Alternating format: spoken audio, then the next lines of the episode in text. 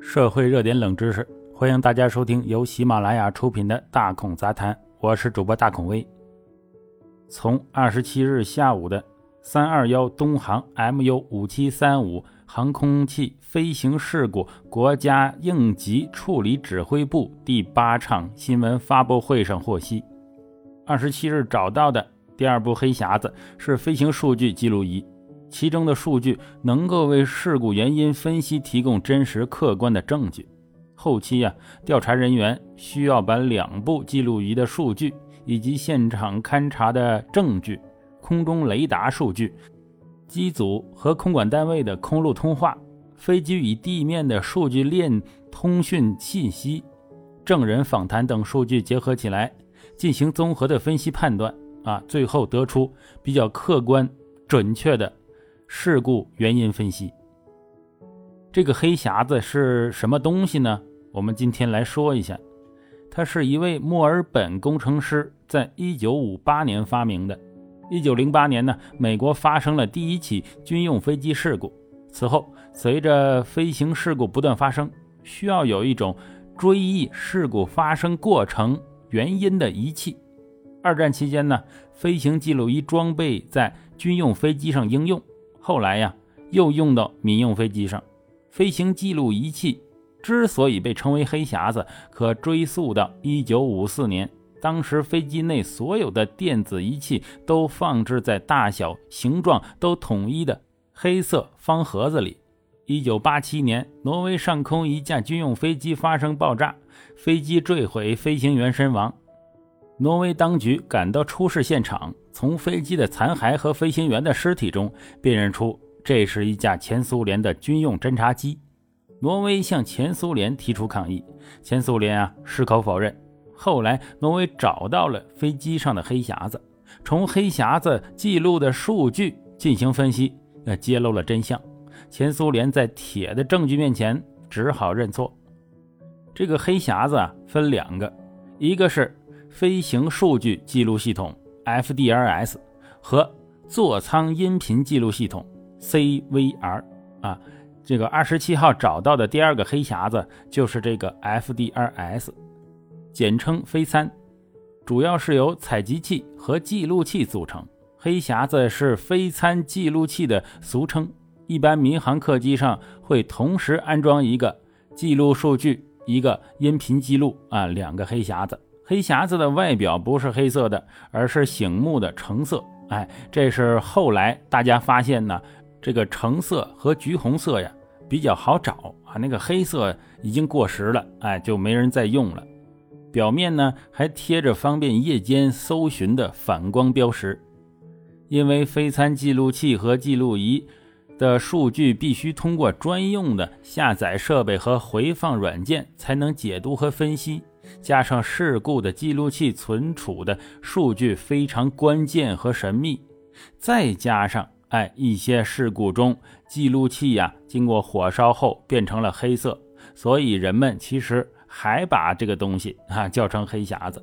黑匣子作为一种呃事关飞行安全的重要航空电子设备呢，具有抗冲击、抗穿透、抗高温火烧。抗海底压力、耐海水浸泡、耐腐蚀性液体浸泡等各种的防护能力，能在各种飞行事故中保存其内部储存的信息。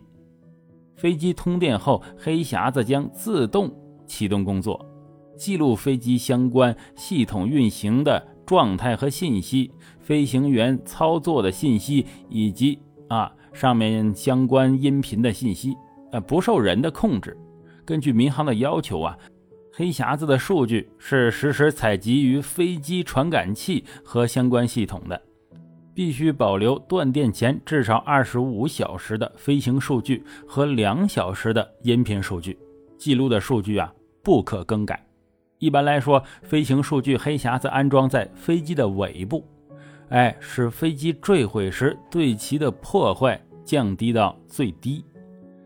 座舱音频黑匣子啊，安装在飞机的前部，有利于音频信号的采集和记录。黑匣子连接飞机应急供电电源，确保能工作到最后一刻。作为飞机数据客观、真实、全面的记录者，黑匣子是飞机事故啊查明原因的最可靠、最科学、最有效的手段。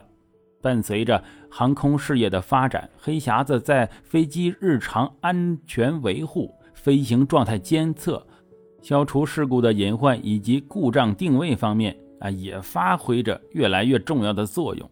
甚至说呀，可以充当着飞行过程中不可或缺的角色。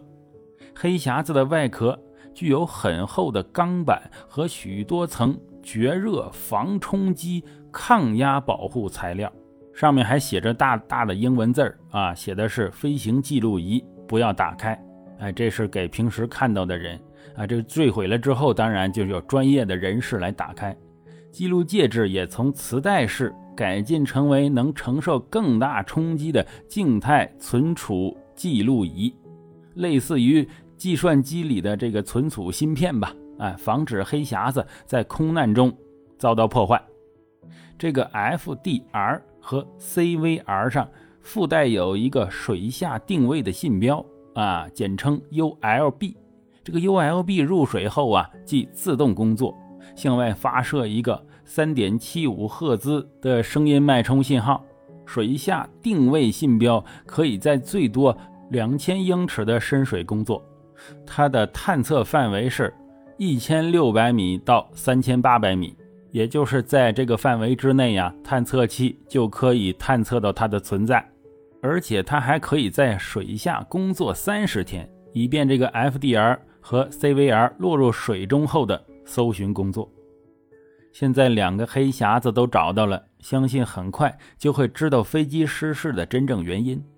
还有啊，就是对遇难的机上人员表示沉痛的哀悼了。哎，这一年糟糕的事情真是太多了呀！哎，也希望这个疫情尽快过去。好了，感谢收听本期的大孔杂谈，我是主播大孔威。喜欢的话，请订阅关注。咱们呢，下回再见。